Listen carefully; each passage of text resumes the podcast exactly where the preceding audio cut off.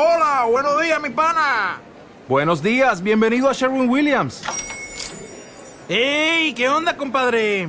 ¿Qué onda? Ya tengo lista la pintura que ordenaste en el ProPlus app. Con más de 6.000 representantes en nuestras tiendas listos para atenderte en tu idioma y beneficios para contratistas que encontrarás en aliadopro.com. En Sherwin Williams somos el aliado del PRO.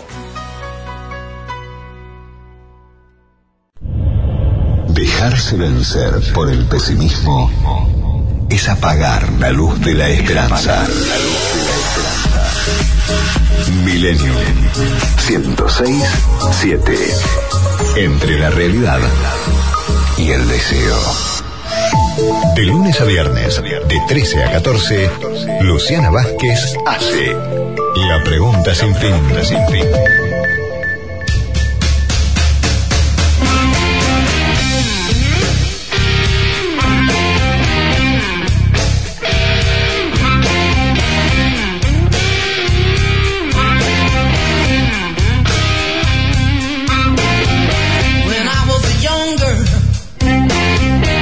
About 12 years old, I couldn't do nothing to save my doggone soul. My mama told me the day I was born, she said, sing the blues time, sing it from now on.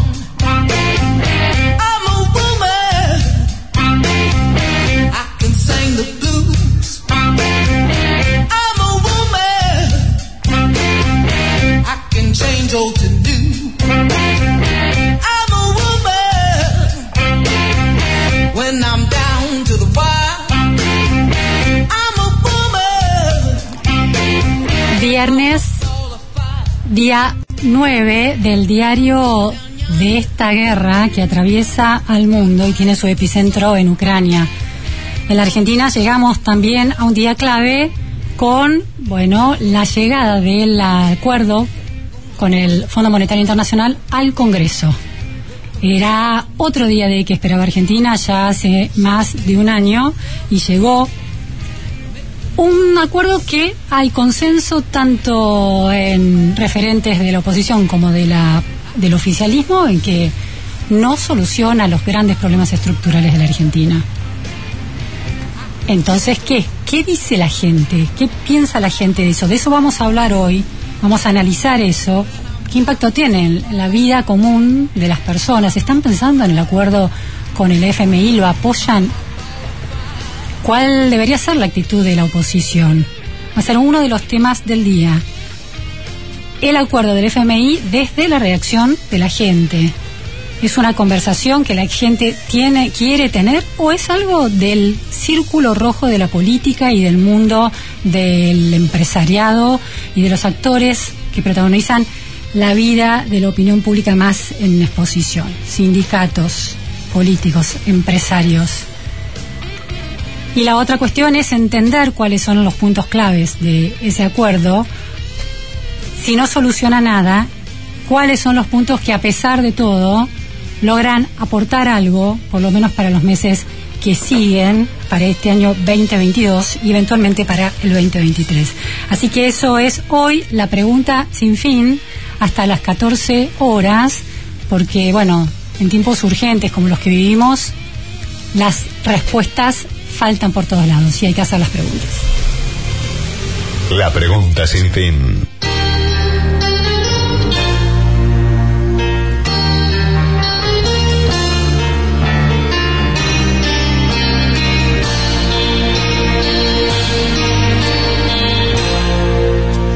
She's a hard woman to please, and I thought about letting her know. She's a hard lady to leave, but I thought about letting her go. She's a tough lady to leave, but I thought about it. She's a hard lady to play. Yes, she is escape her laughter. She wanted doubt. I was romantic, she treated me cruelly. Where is the mercy? Where is the love?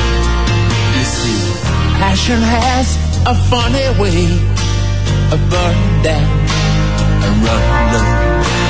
So it goes out, and you wonder where does it go?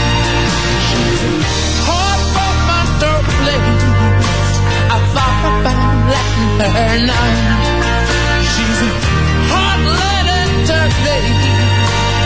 Yes, she is. I gave her laughter. She wanted diamonds. She was unfaithful, cheated me cruelly. Where is the mercy? Where is the love? I'm alone at last.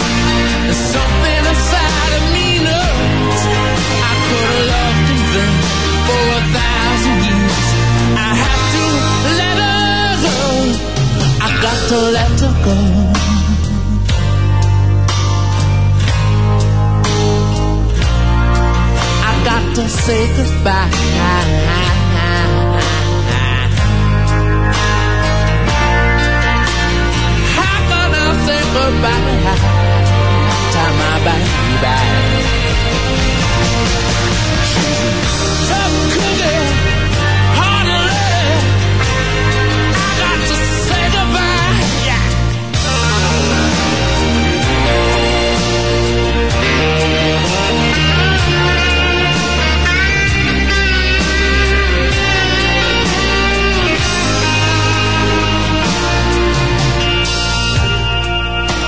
Alone blackness.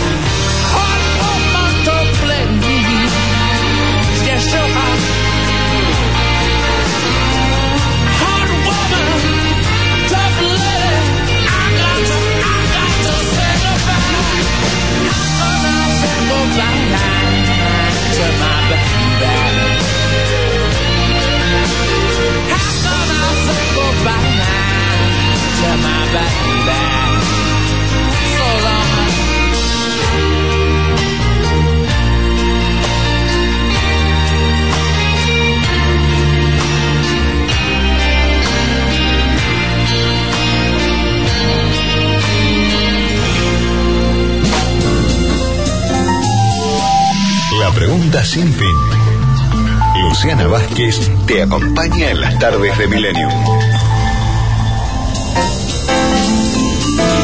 Mick Jagger en la pregunta sin fin, un lujazo.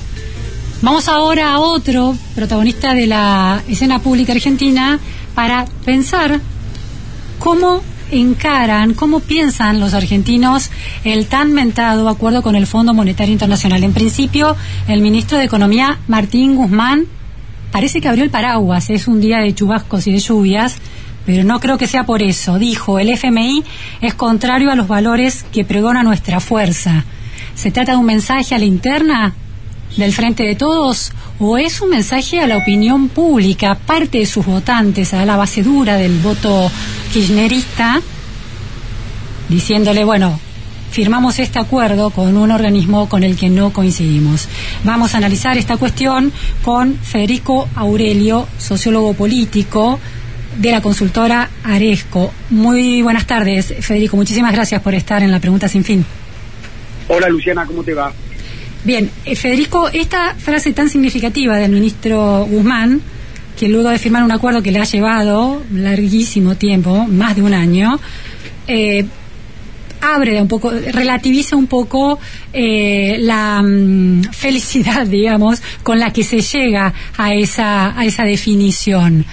¿Esto es un mensaje a su interna o es un mensaje a la opinión pública y a sus votantes?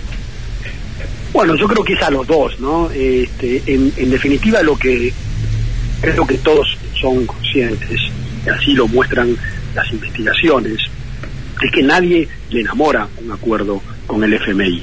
Está, de acuerdo a nuestras mediciones, la voluntad mayoritaria de que había que llegar a un acuerdo con el FMI ante el dilema de si no teníamos eh, íbamos a un default. Entonces, respecto a ahí hay un claro consenso que inclusive trasciende la grieta, es de las pocas decisiones o cuestiones que trascienden la grieta donde tanto los votantes cercanos al gobierno como los cercanos a la oposición están de acuerdo que era preferible un acuerdo con el FMI este, respecto a eh, no acordar, aunque eso llevara al default. Pero eso no significa que la gente esté contenta porque si llegamos, llegamos a un acuerdo con el FMI. Eso significa, bueno, lo tenemos que hacer por necesidad, es distinto. ¿no? Y eso es un poco lo que seguramente debe haber querido reflejar el, el ministro de Economía de, de que nadie está demasiado contento porque un organismo internacional le imponga condiciones económicas a un país, ¿no? Este, pero bueno, este, dentro de los dos males, eh, el gobierno decidió eh, llegar a un acuerdo con el FMI este, porque presume, como, como muchos economistas también lo hacen, este, de que no haber llegado a un acuerdo y, y haber ido a un default con el Fondo Monetario iba a tener consecuencias más negativas que las que pueda tener el acuerdo. Federico, esa aceptación de ese destino, bueno, ante una posibilidad de default, conviene cerrar un acuerdo con el FMI, aunque sea un acuerdo malo y un acuerdo que no resuelva estructuralmente los problemas de la Argentina. ¿Ha habido una especie de aprendizaje histórico de la sociedad argentina en el sentido de lo sucedido en 2001? Hasta ahora, ¿cuál es la relación que ha estado estableciendo la opinión pública eh, respecto de esos eh, tragos amargos, pero que contribuyen eventualmente a una estabilidad y a una puerta de salida? Ustedes en la consultora hacen series históricas interesantes sobre cómo se comportan la opinión pública en cuestiones eh, claves de la Argentina. ¿Hay algo de información sobre esto? Sí, sí, absolutamente. Nosotros, por suerte, tenemos los datos de la opinión pública de los últimos 40 años y vamos observando los distintos climas de opinión que acompañan a las decisiones económicas. Y tal como vos bien describías, era otro clima del año 2001 cuando se aplaudió de pie la decisión de no pagar la deuda, en aquel momento en la locución del, del expresidente Rodríguez A, respecto a la situación actual, que aparte, como te digo, no es que representa la voluntad uno los espacios o de un lado de la grieta, sino que ahí es de las pocas cuestiones donde los dos lados de la grieta están de acuerdo con esta decisión. ¿Y hay algo de matriz conceptual que ha cambiado y matriz ideológica? Quiero decir, el default fue enunciado en aquel momento casi como una bandera de liberación, ¿no? Fue aplaudido, como bien señalabas. Eh, el, la idea de que hay que firmarlo es la única manera de reintegrarse al mundo tiene que ver con un cambio conceptual de la Argentina respecto de, bueno, cómo construir una Argentina sostenible y, y moderna. ¿O es demasiado optimista esa lectura?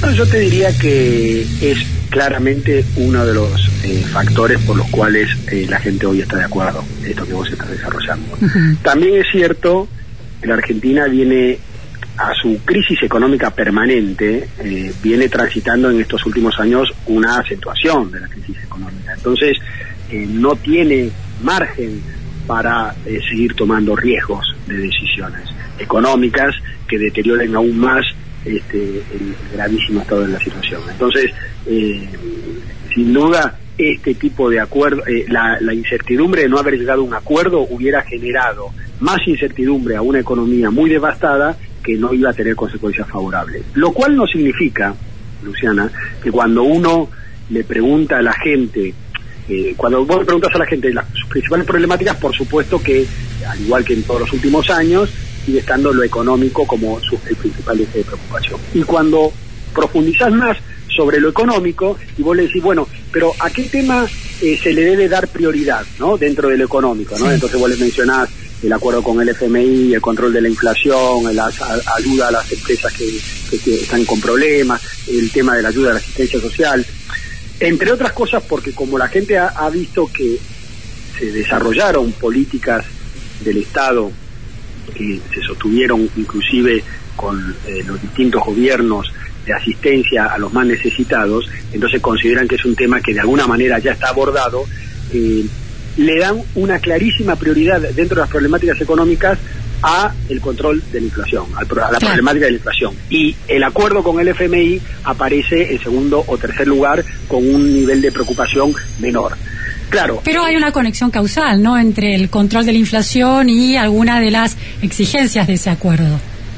No, por supuesto, y aparte eh, es lógico que la gente esté pensando en lo que le afecta en su día a día y no en una variable que puede afectar la macroeconomía y posteriormente afectar en el día a día a la gente, ¿no? Entonces, eh, es lógico que la gente esté respondiendo en base a la problemática de su día a día y no de esta cuestión del FMI que eh, no, no, no, no es que le afecte claro, es muy... su compra del supermercado de cada semana. ¿no?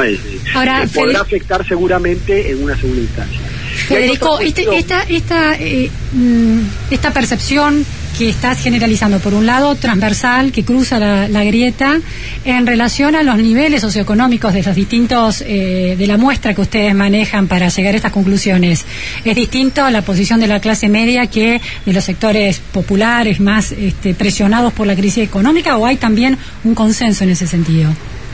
En todos los segmentos socioeconómicos hay más voluntad de acuerdo que de desacuerdo. Eh, aumenta la voluntad del acuerdo a medida que aumenta el nivel socioeconómico.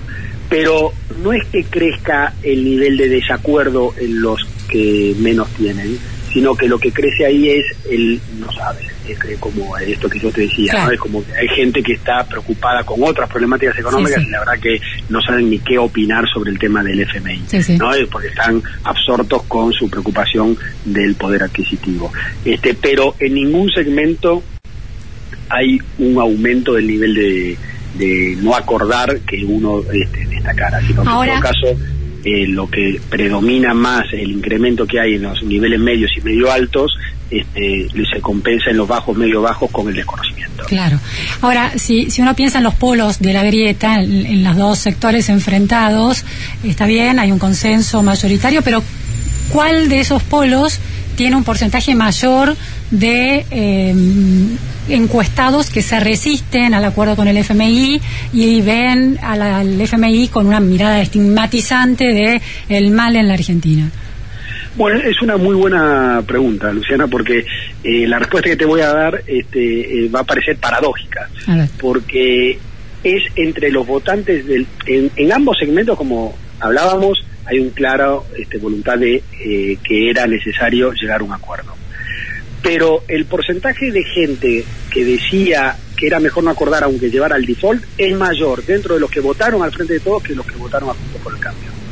Es decir, que ah, los votantes los votantes del gobierno, de, del actual gobierno, el porcentaje que dice eh, era mejor no acordar es del 14%, este, y el 70% que era necesario acordar, y en cambio, por ejemplo, en los votantes de Juntos por el Cambio, el 75% dice era necesario acordar y solamente el 4% era mejor no acordar aunque llevara el default. Lo cual marca esto que vos este, desarrollabas en la pregunta, de que hay algún sector, algún núcleo quizá más más resistente a este tipo de, acuerdo con el FMI dentro de los votantes del oficialismo que de la oposición. Claro, bueno, eso se ha visto, ¿no? Hay figuras destacadas que han planteado el FMI como el gran mal de la Argentina, condicionando la libertad y la soberanía económica de, de la nación. De alguna manera, esa es la lectura que se suele sostener en términos conceptuales. Y eso se ve también en la opinión pública, es decir, que este, claramente el, entre los votantes de la oposición hay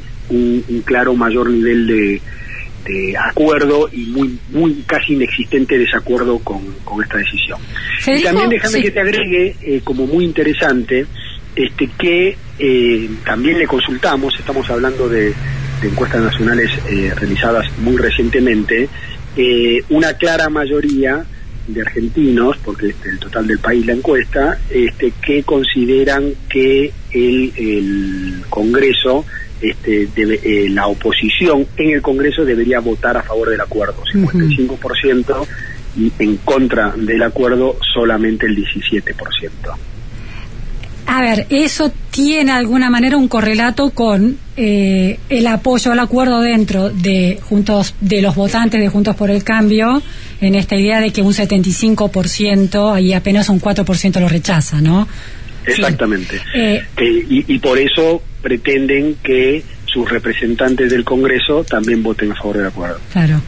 Bueno, ahí va a tener un, una interna fuerte porque hay posiciones duras que quieren o dejarle la responsabilidad política a los eh, representantes del oficialismo en las dos cámaras que primero se jueguen con ese voto y ellos eventualmente acompañar, pero no no compensar la falta del voto oficialista, ¿no? Sí, sí, inclusive hay varios que han han este, expresado públicamente el desacuerdo con, con firmar el, el acuerdo con el FMI. Eh, eso puede suceder, eh, lo que es importante que, se sepa es que este, no está en correspondencia con lo que opinan los votantes de ese espacio político. Claro, interesante. Deben tener esas encuestas también en las, eh, las distintas fuerzas políticas de Juntos por el Cambio. Ahora, el acuerdo con los privados, que fue muy esperado también en su momento, fue en 2020, ¿no? Yo me pierdo un poco. Creo que fue 2020. Sí, 2020. Em, con el correr de los meses, con las urgencias que van surgiendo en la Argentina, problemas que se convierten en, graves y acaparan la preocupación, quedó olvidado como el gran logro político y económico de ese momento, ¿no? Tuvo un impacto positivo, subieron las acciones, bajó el riesgo país, pero pues finalmente el, oficialismo perdió las elecciones. Entonces, la pregunta es si este cerrar el acuerdo, que, aún, apoyado por la gente, va a ser premiado de alguna manera, se puede anticipar que va a contribuir a tener una mirada positiva sobre el desempeño y de, sobre la responsabilidad política del oficialismo llegado 2023, o no dura nada en Argentina tanto como para asegurar eso. Mira, yo te diría es una condición necesaria el acuerdo con el FMI, pero no suficiente. Y es muy probable que si la inflación sigue los ritmos que tuvo en todos estos últimos tiempos, al igual que el acuerdo con los acreedores privados, este también pase en el olvido. No es que pase en el olvido, sino que la gente va a decir, bueno, listo, se hizo lo que había que hacer, pero esto, esto igual no resuelve el principal mal humor, que es la inflación. Este, entonces, en la medida de que siga, y, aparte está en línea con lo que te comentaba antes, que cuando le preguntas a la gente cuál es su prioridad económica, te dicen inflación. Entonces, en la medida de que siga la problemática de la inflación, va a ser este, muy difícil que el gobierno pueda instalar exitosamente este cama para cambiar el humor social cualquier eh, decisión de gestión. Estas encuesta, esta encuesta que, que ustedes elaboraron debe estar en las mesas de decisión y de discusión acerca de cómo votar en el Congreso cuando empieza el tratamiento del, del acuerdo. Em, ahora, una de las lecturas eh, que se están instalando es que es de difícil cumplimiento y la eh, revisión trimestral que va a encarar el Fondo Monetario Internacional seguramente va a demandar nuevas conversaciones y nuevas discusiones. Es decir, que no es un tema que pueda quedar al costado. la opinión pública, cuando piensa en el acuerdo y terminar de una vez con, eh, con esta puerta abierta que nunca logra cerrarse de ese acuerdo está contemplando también, bueno, nos sacamos este tema de encima y podemos pensar en otras cosas, cómo puede impactar el regreso de una discusión cada tres meses a lo largo de todo este año con una inflación que va a ser preocupante. Mira, eh, no solamente las discusiones que se van a generar posteriormente, sino también las consecuencias de las decisiones que va a haber que tomar este, para cumplir con el acuerdo pueden incidir y pueden generar un cambio del de pensamiento de la gente sobre este tema. la corrección de las tarifas, por ejemplo. Claro, todo, todo, todas las decisiones que, se, que hayan que tomar, que me parece que todavía no, no está del todo claro a partir del acuerdo todas las decisiones que va a haber que tomar para, para poder cumplimentarlo, ¿no? Pero este, hoy la gente está de acuerdo con una idea abstracta eh, ante el dilema de lo que te planteaba antes, acuerdo o default, ¿no? Acuerdo o default, prefieren acuerdo. Ahora, si después el acuerdo este, empieza a generar este, la eh, decisiones que le afectan aún más en, su alicaído bolsillo, bueno, es probable que eso genere un deterioro de esa decisión, o al revés, si, si a partir del acuerdo hay alguna mejora de la economía que permite este, un mejor control de la inflación y demás, este, bueno, eso va a permitir un, un apoyo adicional al, al acuerdo. Con lo cual, eh, tal como vos planteabas, eh, esto va a ser muy dinámico y va a depender de los efectos que genere en la economía este acuerdo en los próximos meses. Eh, Federico, el, el- a, a lo largo de todos estos años, donde los acuerdos con el FMI siempre han estado presentes en la vida política y económica de la Argentina, eh, en esas encuestas que ustedes en- elaboran, los porcentajes estaban eran muy diferentes. Bueno, estamos hablando de 70-14, 70 de apoyo, 14 de rechazo, de 75 de, de apoyo, 4 de rechazo. Eran eh, esa distribución de la aprobación o del rechazo se movía en porcentajes completamente distintos. Sí, fue variando en, los- en distintos momentos, teniendo en cuenta que nunca ha sido un organismo con buen nivel de imagen. Claro, porque no es que es un organismo eh, que pueda brindar buenas noticias. En todo caso, eh, es un organismo que uno tiene que acudir a él ante una necesidad este, de, de la economía de, de un Estado, pero que te impone unas condiciones que todos saben que esas condiciones no son favorables este, para el bolsillo de la Sí, gente. sí. Entonces, eh, eh, sin duda ha habido momentos donde independientemente de las necesidades o no que había con los acuerdos, este, no había esta necesidad de decir sí o sí lleguemos a un acuerdo porque el default nos va a golpear, sino que había este, alguna decisión de, bueno, si es necesario no llegar a un acuerdo con el FMI, que, no lleguemos y listo, total intentaremos resolverlo. Lo que pasa que una cuestión es decirlo en un momento de alguna tranquilidad económica, que lamentablemente en la Argentina han sido muy pocos, este, y otra cosa en este momento de, de grave situación de, de la economía que no admite ninguna incertidumbre más. ¿no? Y Federico, eh, hicieron preguntas acerca de todas las cuestiones que se debaten en el acuerdo, como puede ser la corrección de las tarifas, los eh, niveles de déficit. ¿Cuáles la gente hubo preguntas específicas sobre cuáles estaba apoyaba más? No, todavía no. Este, ese, esa redacción hay que estudiarla bien cómo plantearla, porque claro, cuando uno se vuelve plantear genéricamente a un entrevistado si está de acuerdo con reducir el déficit, te va a decir que sí. Claro. Ahora, si vos le decís que para reducir el déficit hay que aumentar las tarifas, hay que, no sé, reducir el empleo público, hay que, bueno, entonces ahí tenés que empezar a medir cada una de las medidas. Por eso, este, por nuestras mediciones este, que hemos eh, realizado, eh, por ejemplo, por el tema tarifas, es muy difícil que haya en este momento donde la gente tiene graves dificultades de poder adquisitivo, eh, que reconozcan este, o aprueben algún Claro. nivel de acomodamiento de las tarifas. Te preguntaba eso porque pensaba Es en más, perdóname, Sí. perdóname que te voy a agregar una cuestión.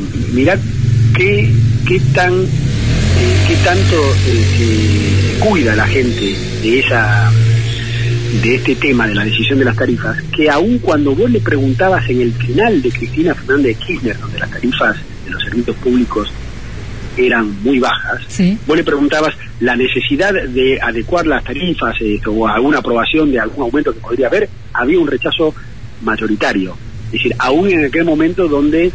este, se partía de un, de piso muy bajo y la corrección iba a ser razonable. Después claro. tuvo, vino la gestión Macri con una corrección muy importante en esas tarifas que hizo que por primera vez la gente dentro de la problemática de inflación le preocupara más la inflación en los servicios públicos que en la comida, eso sucedió durante la gestión Macri, este, y ahora, a pesar de que están eh, congeladas varias de las tarifas eh, desde que asumió este gobierno, sin embargo sigue eh, habiendo un claro nivel de desacuerdo con que haya una actualización de las tarifas.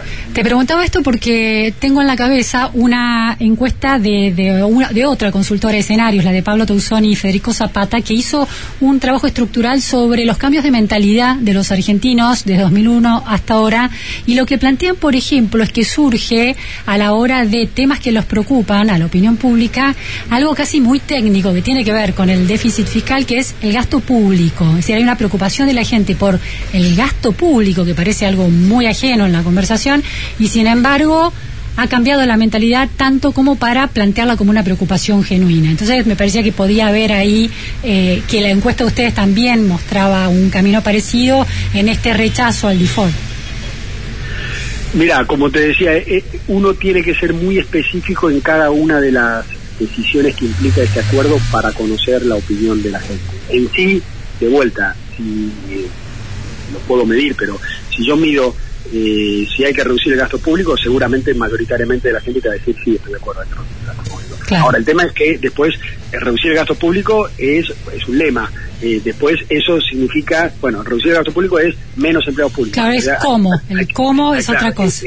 El cómo es lo que hay que investigar Claro. a fondo. Y Bien. aparte, este, eh, en climas eh, que, que son cambiantes, como charlábamos antes, ¿no? Porque, por ejemplo, en el año 2020, de la mano de la pandemia, había una voluntad mayoritaria de la gente de que el Estado tenía que tener una intervención muy importante este, para ayudar a resolver los problemas de la pandemia. Sí, y eso fue global, sí.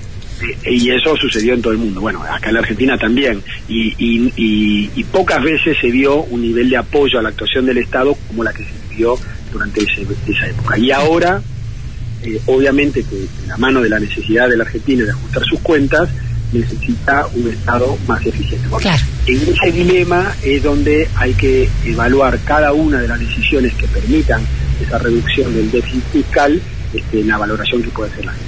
Independientemente de que, Bien. la valo- de que a lo mejor el gobierno, independientemente de la de la valoración que haga la gente, va a tener que tomar eh, sí o sí, Sí, las, sí, las decisiones. Tiene que gobernar, el gobierno tiene que gobernar. Exacto. Muchísimas gracias, Federico Aurelio, por este análisis detallado de cómo está reaccionando la opinión pública en torno al FMI, el, bueno, el esquivar el default y qué representa eso. Gracias. La pregunta sin fin. Tiempo de publicidad en Millennium. Lava Autos Planeta. El mejor servicio al mejor precio. Encontrarnos en Monroe 1601, esquina Montañeses, a 100 metros de Avenida Libertador. De lunes a sábados, en el horario de 8 a 19 horas. Espera con Wi-Fi mientras lavamos tu auto. Lava Autos Planeta. Tenés que venir siempre. Boston Seguros y sus más de 6.000 productores asociados en todo el país aprecian tus afectos y valores. Para Boston, tu patrimonio vale lo mismo que para vos. Boston te aprecia.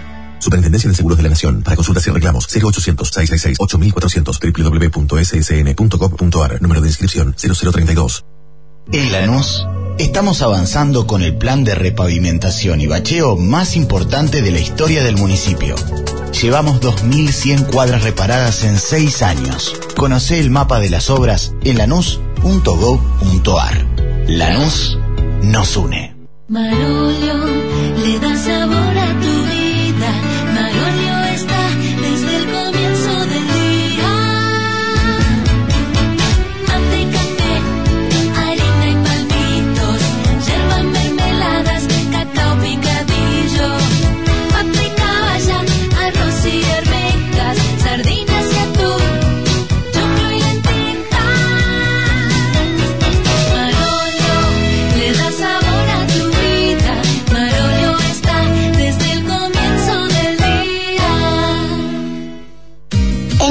Somos como 40 millones de personas. Aunque vivimos todos juntos, no venimos del mismo lugar. En mi casa hay maestras, médicas, comerciantes, bomberos. Y aunque somos diferentes, en mi casa nos ayudamos, nos entendemos y nos aceptamos. Mi casa es grande porque mi casa es mi país. Reconocernos. Llega el Censo 2022 para saber cuántos somos, cómo somos y cómo vivimos. Censo 2022. INDEC.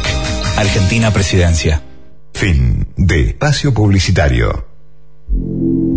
106.7 Milenio. La libertad de escuchar, la libertad de escuchar. La radio. Milenio 106.7 La pregunta sin fin. En las tardes de la radio, Luciana Vázquez.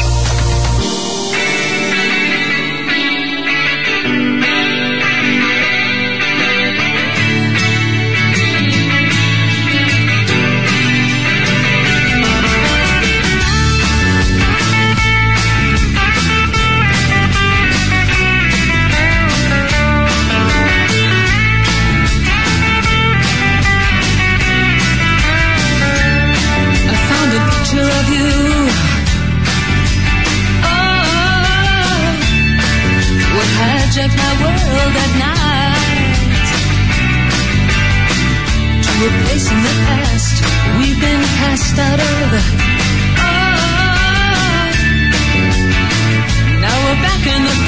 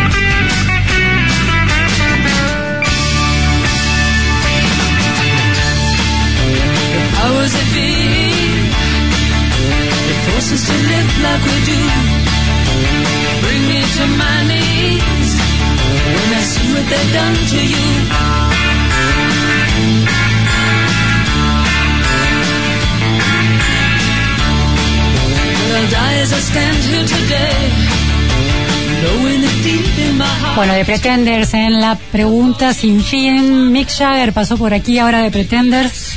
Y vamos a adentrarnos en la letra del acuerdo con el FMI para ver dónde está, bueno, la, la luz de la esperanza, la luz al final del túnel, si es que la hay, o es todo cortoplacismo que, bueno, habrá que ver si nos conduce a algún lado. Estamos en comunicación con Claudio Suchovicki. Hola, Claudio, muchísimas gracias por atendernos. Al contrario, qué placer saludarte. Claudio, eh, si tuvieras que explicarle a un niño las tres, cuatro cosas positivas de este acuerdo, si las hay, ¿qué le dirías? Es importante por lo que evita, es peor no hacerlo. Eh, simplemente como cuando yo era chico, no sé si los niños juegan a eso, pero cuando yo era chico era muy común que encontraba una piedra por la calle y la iba pateando para adelante. Y jugaba a patearla para adelante y la pateaba para adelante. La imagen es esa, pateamos para adelante. Ahora, si hacemos cosas bien, ganar tiempo es una buena noticia. Si hacemos las cosas mal, ganar tiempo es una pésima noticia porque se agrandan los problemas. Y eso está por verse. Por ahora no hay cambios de fondo que te permitan ser alentadores con que vas a hacer cambios buenos que te van a servir. Por lo tanto, hasta ahora entramos solo en zona de importante lo que se evitó, que un default era peor. Eh, y después ganaste tiempo, nada más que tiempo. Bien, lo que se evitó es el default, ese es un logro entre comillas. Ahora, ¿ganar tiempo para qué? Bueno, esa es la pregunta. No tengo la respuesta. No sé si querés llamar a alguien mejor. Ganar tiempo para, eh, teóricamente, Argentina pueda crecer y, y mejore sus números de déficit fiscal. El problema de la Argentina, más que la deuda, es que sigue teniendo un déficit fiscal muy grande, porque seguimos gastando más de lo que nos ingresa. Eso es, o una reducción de gastos o un aumento de ingresos. El aumento de ingresos puede ser o porque el país crezca mucho y eso haga aumentar la recaudación, eh, sería el único camino, o bajar los gastos para que la recaudación que tenés hoy te alcance. Eh, los otros caminos siempre son un juego de suma cero, porque si vos decís, bueno, subo la presión impositiva y te cuarto el crecimiento, si vos tenés que pagar más impuestos, Luciana, de lo que pagas, es probable que restringas consumo y si restringís consumo, restringís crecimiento, ganas menos y después terminas pagando menos impuestos porque ganas menos. O porque se deprecia tus, sus propiedades, etcétera, entonces terminas pagando menos. Y en la suma de los efectos individuales de todos termina impactando al mercado total, en definitiva. Tal cual. Por eso, y lo que es lo que nos viene pasando, venís subiendo impuestos, subiendo impuestos, subiendo impuestos y la recaudación solo sube por inflación. Eh, terminas recaudando menos porque, nada, la presión impositiva sobre los que trabajan es muchísima. Entonces, eh, desde ese punto de vista vos podés ganar tiempo para que la Argentina crezca en serio. Ahora vamos a eso. ¿Puede la Argentina crecer en serio? Y la verdad que tiene un contexto internacional que no ayuda, que no ayuda, que el gobierno no puede hacer nada contra eso, ni la oposición, ni nadie.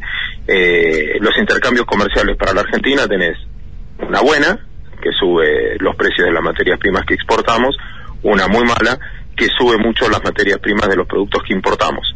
Si saco lo que importamos contra lo que exportamos, salimos perdiendo.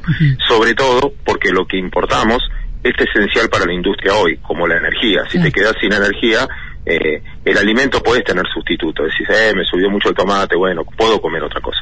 La energía en este caso es irreemplazable. Argentina exporta soja, el precio de la soja subió un montón, pero el dueño de esa soja es el productor. Vos, el país le cobra retenciones sobre eso. La importación es toda de la Argentina de energía, por lo tanto el 100% de esa pérdida es Argentina. Entonces, en ese contexto, desde el contexto global, no te ayuda. La incertidumbre paraliza. Países europeos paralizándose. Si querías viajar no tenés tanta gana de viajar. El que exportaba mercaderías en barco y el barco pasaba por alguna zona europea, o te va a aumentar el seguro, o te va a aumentar el flete, o no va a querer salir el barco. Vuelos se van a reducir por espacio aéreo, por miedo, por lo que fuera. Todo eso va a achicar este rebote económico que está teniendo el mundo global y eso va a impactar negativamente. O sea, por ahí no veo más crecimiento en el paso del tiempo. Ahora, y en Argentina, sí. perdón. El- dentro del acuerdo, de la letra del acuerdo y de las medidas y de las exigencias que incluye, ¿hay alguna que esté más orientada al, a ese objetivo de crecimiento o es eh, una medida, son, o son medidas de ordenamiento de la macroeconomía, bueno, que van a redundar eventualmente para las condiciones de crecimiento? Ojalá, pero no, es patear el problema para adelante. Simplemente. De lo que uno lee hasta ahora, pero no solo de lo que uno lee, porque yo puedo prometer unos- un montón de cosas y puede decir lo que yo quiero escuchar, pero después es si lo puedo implementar. Yo todos los lunes empiezo una mega dieta que me va a ir bárbaro y nunca me fue bárbaro porque no implemento todo lo que soñé. Entonces, no es solo lo que vos te propones, sino que puedas cumplir lo que te propones. Y es ahí los cuellos de botella que tiene la Argentina. Algo que dijo el ministro de Economía hoy. Vamos a tratar de devaluar al ritmo, al mismo ritmo de la inflación para que la economía argentina no pierda competitividad. Buena noticia, si querés, para el exportador, porque el dólar oficial se devaluaría un poco más rápido. Buena noticia para el que sustituye importaciones. Buena noticia para el que recibe turismo, turismo externo. Bien, pero eso qué va a pasar? Si te sube el dólar oficial, ¿qué te crees que va a pasar con la inflación? Se va a acelerar más. Subsidios. Es una reducción de gastos si vos bajás subsidios, si te suben las tarifas y pagás un poco más lógico lo que tenés que pagar. Y va a suceder eso y parece que en el promedio no, que solo compensás lo de los últimos años. Ahora, si la inflación de este año sube, otra vez va a haber retraso eh, tarifario más adelante. Además, Luciana, a vos la tarifa te va a subir, vamos a suponer, el doble de lo que pagas.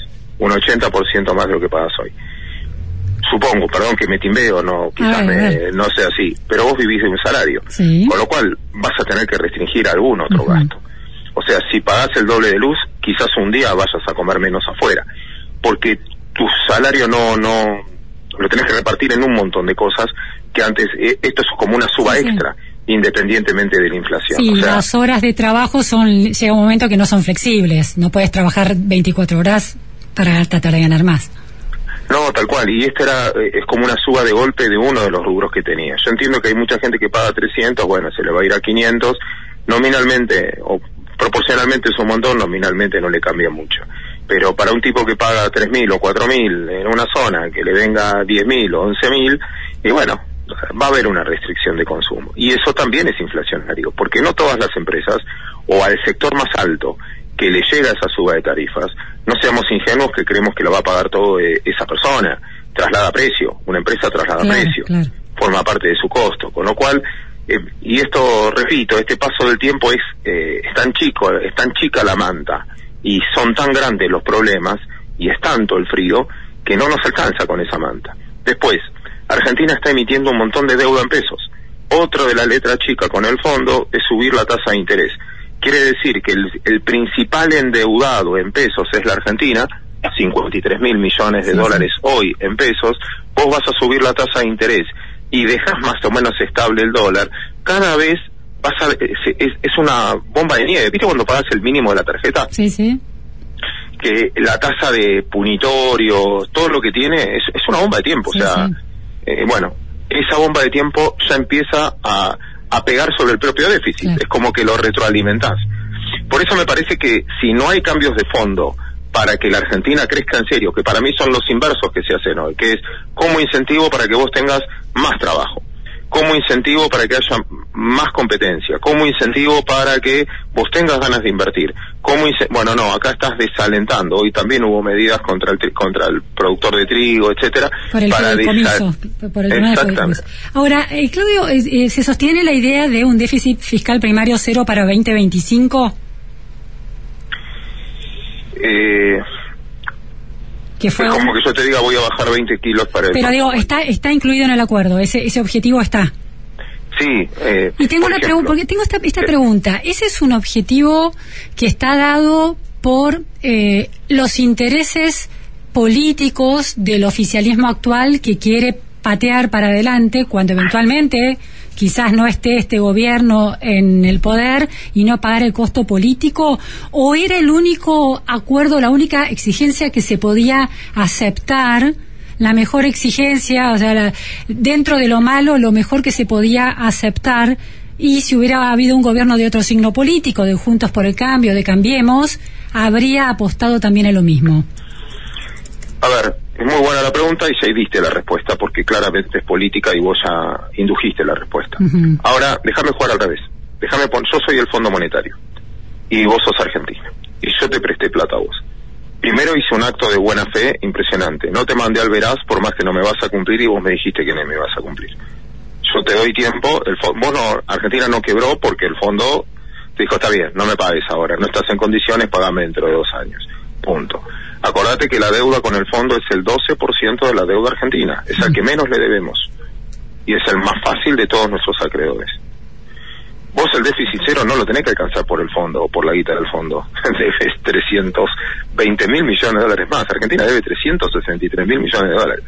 Si yo te preste plata, Luciana, vos sos argentina y yo soy del fondo, ¿qué voy a querer? Que me la puedas devolver. Sí, Para que me la puedas devolver, ¿qué te voy a pedir? Que ahorres.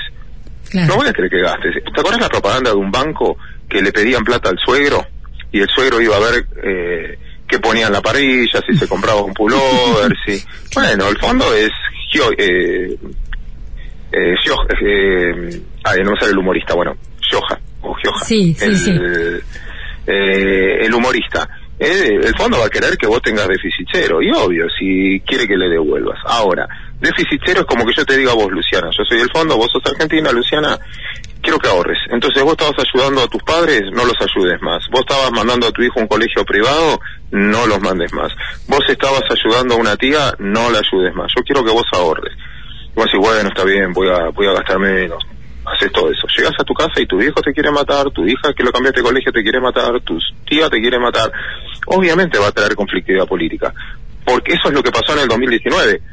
Cumplimos, Argentina tuvo déficit cero y pagó un costo político enorme. Pero ahí tengo una pregunta sobre el liderazgo y la eh, capacidad de contarle a la gente por qué se hacen, se toman las medidas. Porque lo que digo es, si efectivamente el déficit cero en ese plazo es lo mejor para el país, por, por esto que vos planteás, no se puede estar gastando aquello que no se tiene por todas las distorsiones que se empiezan a generar, eh, no es solamente una cuestión política, de conveniencia política y de poder, de permanencia en el poder y no pagar costos políticos, sino habría una racionalidad económica y de crecimiento en ese camino hacia el déficit cero en 2025. No hay una un liderazgo político capaz de enamorar a la gente con esa idea tres años de sacrificio y vamos a, el plan va a ser este y vamos a poder empezar a ver resultados de crecimiento en tal área porque lo que ahorramos aquí eh, va a generar recursos para algo que permite la producción, mayores exportaciones, etcétera, etcétera. Porque, esa, porque, porque lo que digo es nunca escuchamos a los políticos explicar los, eh, las consecuencias positivas de lo que parece ser en principio una restricción, como es déficit cero en 2025. Porque estás pensando con tu forma de pensar, con tu educación y lo, vos, lo que vos haces en tu vida. Ahora, déjame cambiarte eso. Yo te digo, ¿vos estás seguro que la sociedad quiere escuchar eso? ¿Completa? Vos, vos te lo dije una vez y perdón que quede como un chupa medias en esta nota. Vos haces uno de los, para mí, tres o cuatro programas más interesantes de televisión que veo. Cuando vos haces el programa en televisión, ¿pensás solo en lo que vos querés hacer o pensás en el televidente? Piensa en el televidente. Y el televidente Una no combinación, una combinación. Una combinación. Y el televidente no condiciona a veces tu programación. Sí. Bien. Entonces, cuando vos te dices, mira, el televidente nuestro es este segmento de edad, este segmento de poder adquisitivo y tiene ganas de escuchar este. Vos decís, mira, me gustaría plantear este tema, no, pero me va a ir mal. Hay un punto donde todos se ponen en lugar de quién es su cliente. Si yo vendo, no sé, zapatos, es muy importante entender no el zapato que yo me gusta, sino el zapato que me va a comprar el cliente. El político, ¿vos estás seguro que te habla vos o le habla a su masa de votantes que no quiere escuchar precisamente lo que vos acabas de enumerar? Pero yo me imagino, por ejemplo, el año de pandemia 2020, que, eh, bueno, se tomaron medidas muy contra natura en relación a lo que la gente, lo que los humanos hacemos, que es vivir en libertad, por lo menos en una democracia como la Argentina. Y sin embargo, hubo una construcción de consenso entre los líderes políticos y de comunicación de eso, hasta que después se, se degradó eso, ¿no? Pero en el Bueno, mejor pagaron- momento de eso, para hacer cosas que no hubiéramos querido hacer, ¿no? Y, y bueno, ¿y no pagaron un precio político por eso? pero lo pagaron no por eso, sino porque después siguieron con poca flexibilidad sosteniendo lo mismo. Entonces lo que lo que me pregunto es eh, la idea falla, vuelvo a esa, insisto con eso de que mm, tenemos que estamos en la- esperando a Godot y Godot es un líder político que pueda comunicar las decisiones más duras con sus efectos positivos. Eh, bien, eh, o- ojalá, puede ser, es un punto. Yo a veces... Y la pregunta eh, entonces es, ¿el acuerdo con el fondo tiene alguna de esas decisiones duras que si se comunicaran bien se lograría comprenderlo? No. Ah, bien. No, porque lo que te dice el, el acuerdo con el fondo es vos tenés que bajar el déficit al uno y pico, cero y pico en el tiempo. Listo. ¿Cómo lo haces? Es un problema tuyo. Entiendo. O sea, lo que te pone son los lineamientos que tenés que cumplir. Repito, al 12% de la deuda. Vos esto lo tenés que hacer no por el fondo, lo tenés que hacer por vos. O sea, yo me tengo que cuidar por salud, no por que me quede mejor la remera. No es un tema, es, un tema mucho más profundo. O sea, no, no es solo porque te lo dice el fondo. ¿Y sabes qué? Y esto los argentinos lo vivimos 8.875 veces. Si no lo haces vos ordenadamente, siempre lo hace el mercado en forma desordenada. Siempre volviste a déficit cero, siempre, pero por licuación fenomenal de jubilados, licuación de salario, licuación del gasto eh, público por un tema devaluatorio. Pasó siempre. Y en tema de los cambios sociales, cuando los vi en Chile, cuando los vi en España con los indignados, cuando lo viste en Estados Unidos, siempre repito una frase que no es mía, es de Keynes, me la enseñó de Pablo, Juan Carlos de Pablo, que dice, no hay peor dolor que el soportable. ¿Por qué? Porque es soportable. Claro. ¿Cuándo se producen los cambios? Cuando el dolor se hace insoportable. Y yo no sé si a veces, lamentablemente y dolorosamente, a la sociedad nos llevan a esos puntos en distintos conflictos para hacer los cambios de fondo que hay que hacer. Pero repito, generalmente los hizo el mercado. 89, 2001, 2015, todos esos ajustes grandes eh, con 75, siempre los hizo el mercado, nunca un gobierno. Claudio, la última cuestión. Llegado 2023 habrá elecciones presidenciales. Puede haber un cambio de gobierno porque la situación económica que presiona tanto sobre la intención de voto está complicada para el oficialismo. De darse ese cambio de gobierno, de fuerza política, de signo político, ¿cuánto de este acuerdo lo pone en, en riesgos muy altos en su, en su primer año de gestión? Primeros 100 días de gestión. Y fíjate, el mercado ya lo evalúa, lo pone en el mercado. Hoy la deuda argentina, te lo pongo en estos términos, yo sé que está muy popular lo que te voy a decir ahora y que ya todo el mundo lo sabe. Nota, déjame ser autorreferencial así, eh, nota que publiqué hace dos semanas. El, la deuda de Ucrania, hoy, hoy, hoy a la mañana, vale 40%, 43% de paridad y rinde 12% anual.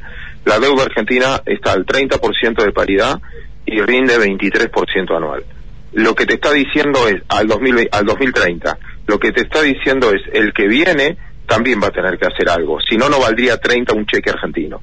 Eh, ya, ya lo está descontando de que esta no es la solución. Repito, otra vez, la deuda con el fondo es solo el 12%, el problema no es el fondo, amigos, es el menos de los problemas. El fondo, el, el problema es todo el resto de la de la composición de la deuda argentina y, y más, más guita que al fondo tomó este gobierno, ¿eh? Más guita de la que le demos al fondo. Tomó este gobierno en pesos, ajustado por inflación o ajustado por, por, por tasa, que terminó siendo en los dos últimos años más alta que la suba del dólar. Con lo cual incrementó mucho, 53 mil millones de dólares, la deuda. No es que es propiedad solo de un gobierno. Y la última parte de, pro- de, de, de que vos hacías desde el lado político, que es lo que estás viviendo en muchos países del mundo, no solo en Argentina.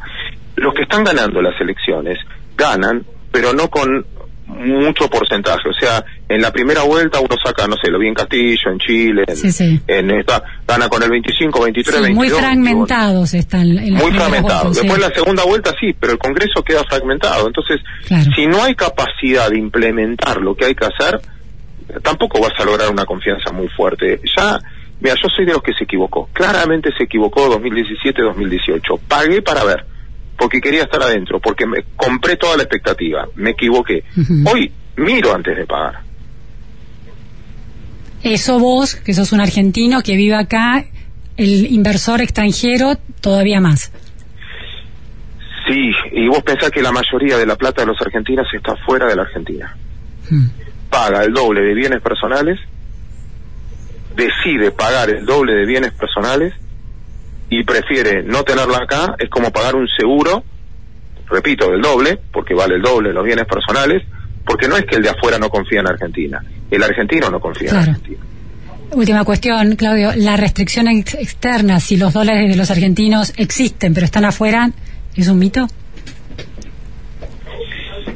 Perdón, el final me dijiste. Si la restricción externa de la que se habla, ¿no? La imposibilidad de tener divisas. Si hay argentinos, si los dólares de los argentinos están, existen y están afuera, ¿quiere decir que la restricción externa es un mito? Sí, ahora, eh, en blanco, en blanco, que pagan impuestos. Según la FIP, hay 360 mil millones de dólares de argentinos fuera de la Argentina, en blanco. La reserva del Banco Central es el 10% de eso. Ah, impresionante. Es, es un tema de la plata no viene, no, no. A ver, hay países que tienen también signos políticos parecidos y no, no tienen este problema. Sí, sí. Eh, Sí, en de Chile, en Chile empezó a hablar, cuando hubo incertidumbre por el alineamiento ideológico definido antes de las elecciones como extrema izquierda de Gabriel Boric y su fuerza política que integra el Partido Comunista, empezó a haber salidas de capitales chilenos hacia afuera, pero las declaraciones postelectorales, la idea del equilibrio fiscal, no importa si es un partido eh, progresista de centro izquierda o de izquierda, tranquilizaron ese mercado. Uruguay, ahí tenés otro ejemplo. Eh, tuvo ingreso de capitales durante este gobierno y el gobierno anterior también, ¿eh? Claro. Y vos, vos pensás que no es un tema, ni siquiera es un tema de precios. Uruguay es cinco veces más, cinco veces, pero en serio cinco veces, cinco veces más cara que la Argentina para vivir. De lo que pagas de energía, de lo que pagas de nafta, de lo que pagas una comida, de lo que pagas una gaseosa. Entre tres y cinco veces más cara. ¿Vos qué escuchaste más en los últimos tiempos? ¿Uruguayos viniendo o argentinos yendo? No, argentino yendo, claro. Bueno, no es un tema de guita. Van a pagar caro porque hay certidumbre y hay otro marco conceptual para hacer negocios. Caro o barato es otra cosa, o sea, es eh, eh, mi abuela, mi bobe decía, ¿no? Lo, lo barato siempre te sale caro. Vos crees que estás pagando barato, Claro, claro. pero no estás pagando barato, ¿eh? Mirá el costo social que estamos pagando. Sí, sí, sí. Porque eh, se te está yendo una generación de chicos que deberían ser los mayores aportantes del sistema jubilatorio. ¿Vos te crees que va a ser neutro para vos y para mí cuando nos jubilemos Mm. el éxodo de jóvenes de muy buenos ingresos que está haciendo hoy? Sí, sí, sí, muy importante lo que decís. Te agradezco mucho, Claudio Such- Suchovicki, siempre me cuesta. Eh, Un placer realmente y muy claro. Abrazo enorme. Abrazo. Bueno, esto fue entonces la pregunta sin fin en FM Millennium. Llegamos al final. Nos despedimos hasta la semana que viene para retomar nuestra segunda semana de transmisión. Gracias a todos. La pregunta sin fin.